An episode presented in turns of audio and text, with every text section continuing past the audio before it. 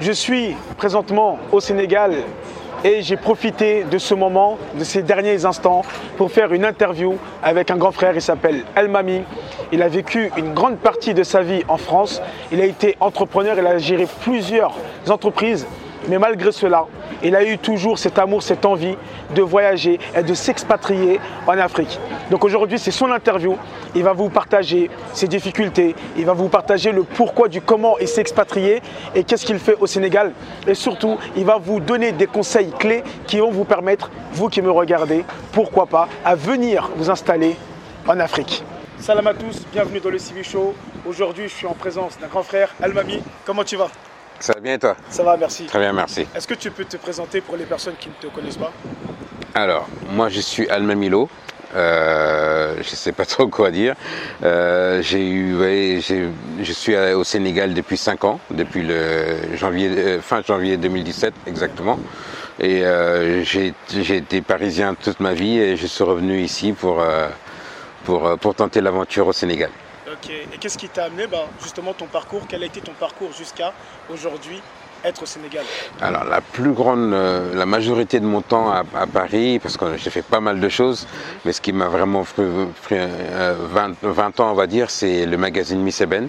D'accord. Euh, J'étais le directeur de rédaction du magazine Miss Eben. On Mais a- c'est Ben, ouais, voilà. connu. Hein. Voilà, Parce que la dernière fois, justement, il y avait une fille qui était avec nous au Busy Strip. Voilà, et qui exactement. reconnu avec une photo qu'on avait fait ensemble. Exactement. Justement, qui disait que bah, ce magazine-là avait bercé son Oui. enfance, ça a impacté beaucoup de, de personnes. Oui, mais jusqu'à aujourd'hui, il y a une de mes clientes qui était venue, qui s'est abonnée il n'y a pas longtemps, et on discutait et tout ça, et puis après elle me dit, euh, on a parlé, on en est arrivé à parler du magazine, elle m'a dit, c'est toi le Almami de Miss Eben. Alors que je dis, euh, ça veut dire quoi l'Almami de Miss Eben? Donc ça m'a fait bizarre. Mais oui, ça, on, a, on, a, tenu ce magazine pendant 20 ans avec mes associés, donc euh, c'était ouais, une belle aventure, c'était quelque chose de, de très intéressant avec euh, l'avènement de l'internet et voilà des, réseaux sociaux et tout ça. Bah, les magazines papier ont comme, malheureusement bah, ont dû, ont dû s'arrêter, la plupart, la plupart, la plupart, et, euh, et nous, bah, chacun de nous a dû se, se reconvertir. Voilà. Mais je sais qu'au début du magazine, il y a eu certaines difficultés. Tu m'avais déjà raconté. Oui, oui, oui, oui, oui, il y avait, il y avait eu des difficultés. C'est-à-dire que le magazine, euh, au départ, euh, quand on est arrivé, nous, c'était un, un- il y avait un public qui, qui existait, mais qui n'était pas pris en compte. C'est ce que nous, on a appelé les, appelé les Afro-Européens, c'est-à-dire des gens qui sont nés, qui ont grandi euh, en Europe, que ce soit en France, Belgique, ainsi de suite, et qui ont la culture africaine, américaine et, euh, occidentale, et qui ne se retrouvaient pas dans les magazines qu'il y avait à l'époque. Donc nous, on a, on a, on a ciblé cette, cette partie de la population. On a essayé de leur, de leur donner un outil pour qu'ils puissent se reconnaître et puissent, puissent avoir des conseils et, des- et un accompagnement, que ce soit au niveau beauté, que ce soit au niveau santé, que ce soit au niveau social, parce que le magazine regroupait tout ça vraiment. Et qu'est-ce qui t'amène à l'époque à faire justement ce genre de magazine?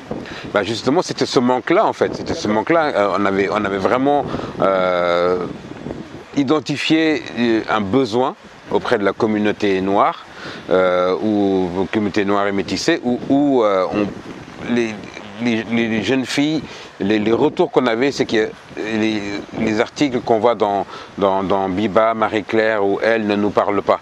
Donc, euh, donc on, est, on a eu l'idée de leur amener quelque chose qui, mais ne serait-ce que dans, le traitement de langue, le mariage euh, dans nos communautés n'est pas traité de la même manière que, que, le mariage occidental, par exemple, et, les fêtes de famille, et tout ça, ainsi de suite. Donc, les jeunes filles ne se retrouvaient pas vraiment dans ce, dans ce, dans, ce qu'elles avaient en kiosque.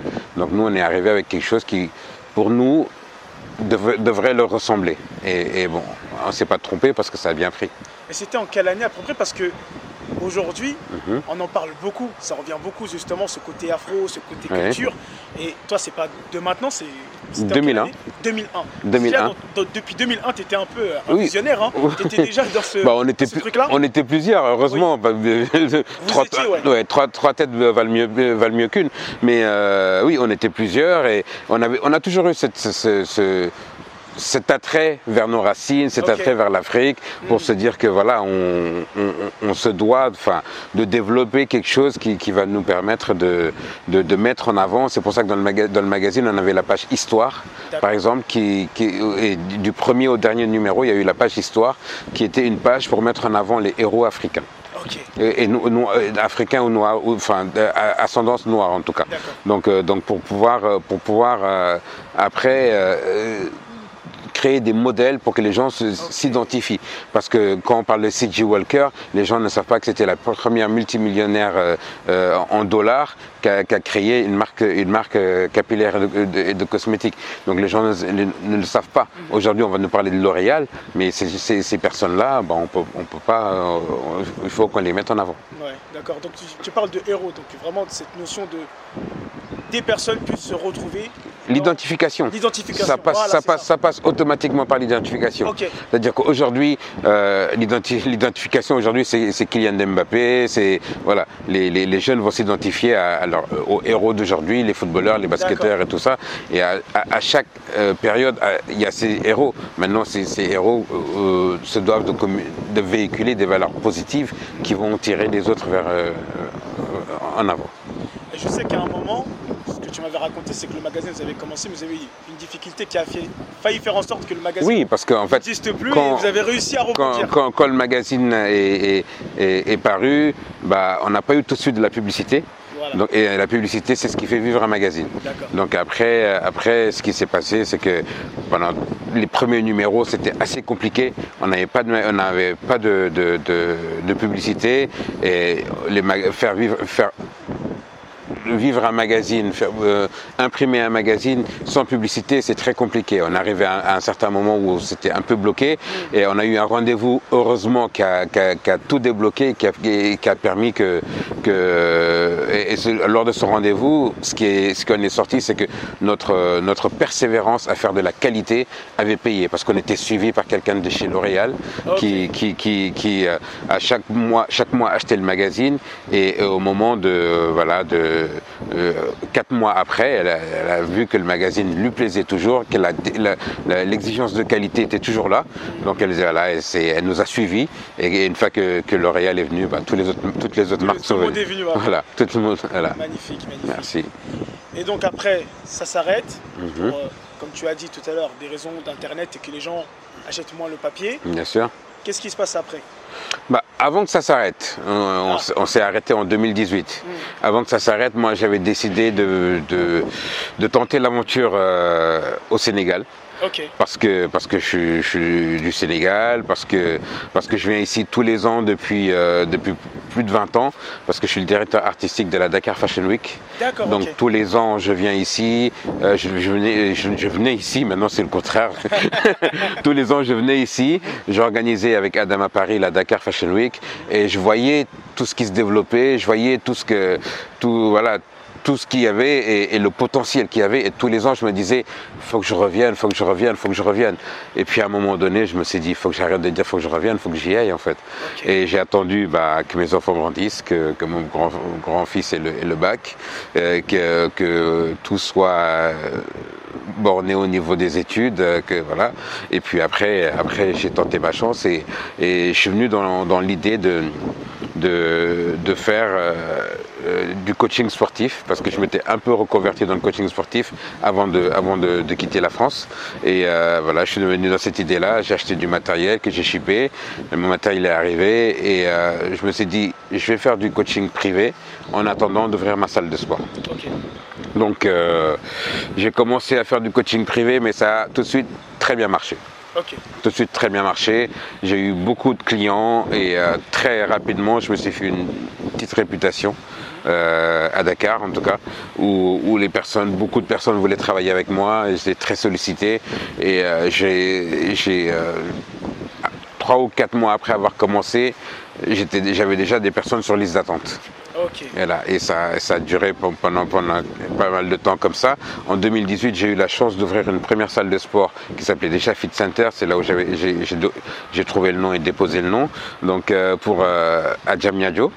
Donc c'était, différent de la salle dont, dont- dont on va parler au- euh, tout à l'heure.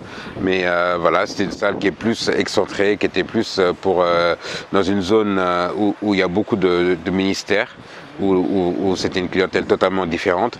Alors euh, j'ai tenu cette salle jusqu'à jusqu'à l'arrivée du Covid. Après avec le Covid c'était assez compliqué.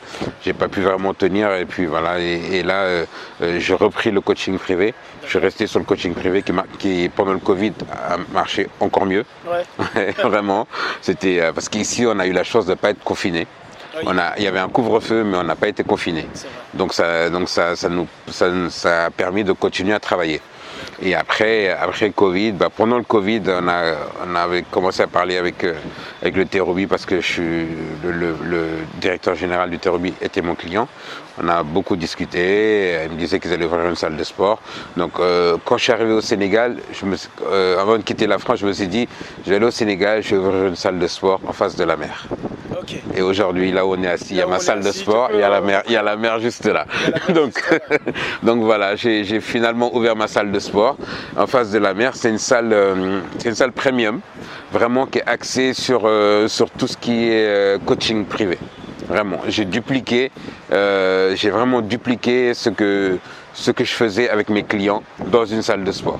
Donc je pense que c'est la force de, de, de, mon projet, c'est ça.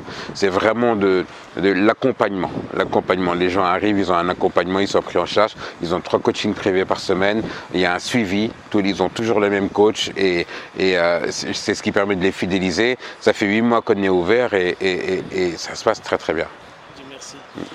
Et par rapport à ton expatriation, alors comment ça s'est passé? C'était assez simple et Comment c'est la vie euh, au Sénégal? Bah, C'était assez simple parce que comme j'ai dit à un moment donné, je revenais beaucoup. Je revenais au moins minimum une fois par an, des fois deux fois. Donc euh, j'étais euh, j'étais un peu acclimaté, on va dire.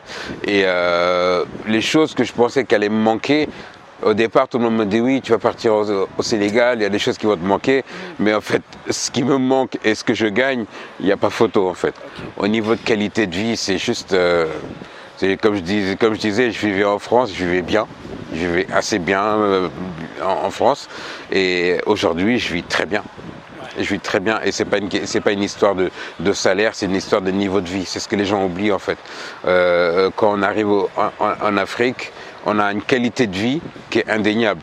Pour vivre aujourd'hui comme, moi ou d'autres personnes hein, de mon entourage vivent ici, euh, en France c'est quasiment impossible c'est quasiment impossible parce que parce qu'on a de telles facilités, on a, on a des on a des aides pour tout, on a et, euh, ça crée un marché en plus, ça crée, ça crée du travail et, derrière, bah, on a, on a une vie, euh, on a le temps de se concentrer dans nos business et d'en créer et, de créer et de continuer à créer en fait.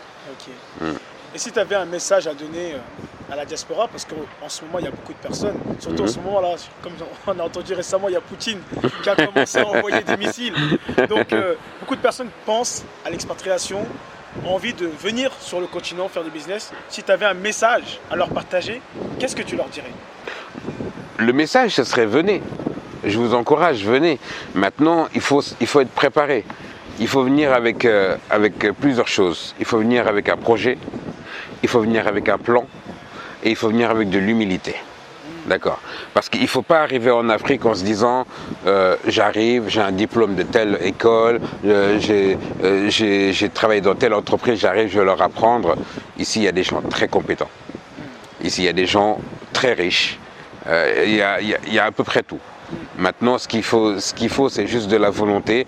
C'est un, terrain, c'est un, marché qui est en pleine expansion c'est pas pour rien que moi, ce qui m'a, le plus frappé toutes les années où je venais, c'est qu'à chaque fois que j'arrivais à, Dakar, je voyais il y avait de plus en plus d'expatriés.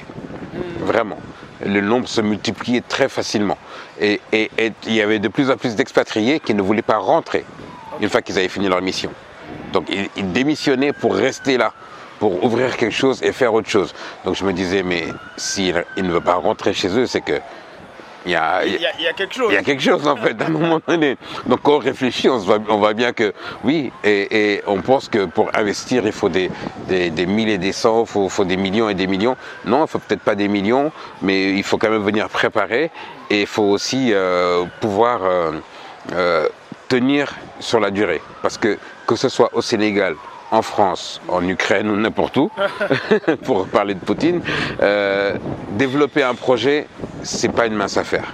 C'est-à-dire ça ne marchera pas du, premier coup. Nous, on a réussi à faire Miss Eben, mais avant Miss Eben, on a fait d'autres projets qui n'ont pas marché. Euh, on, va, on fera 5, 6, 7 projets qui ne vont pas marcher. Le huitième va exploser, va tout changer. Donc il ne faut jamais, jamais perdre espoir. Il ne faut jamais perdre espoir. Si on est sûr de son idée et si on est sûr de, de, ce qu'on veut faire et de la direction qu'on veut prendre, il faut rester fidèle à ses idées et y aller. Et, la seule chose que je peux leur dire, c'est venez. venez. On vous attend, venez. Voilà, fin du témoignage avec mon frère Elmani. Vraiment, merci beaucoup. Merci à toi. Merci pour la force. Merci à toi. Et puis, euh, merci à toi. À la prochaine pour une autre interview sur moi. Inch'Allah.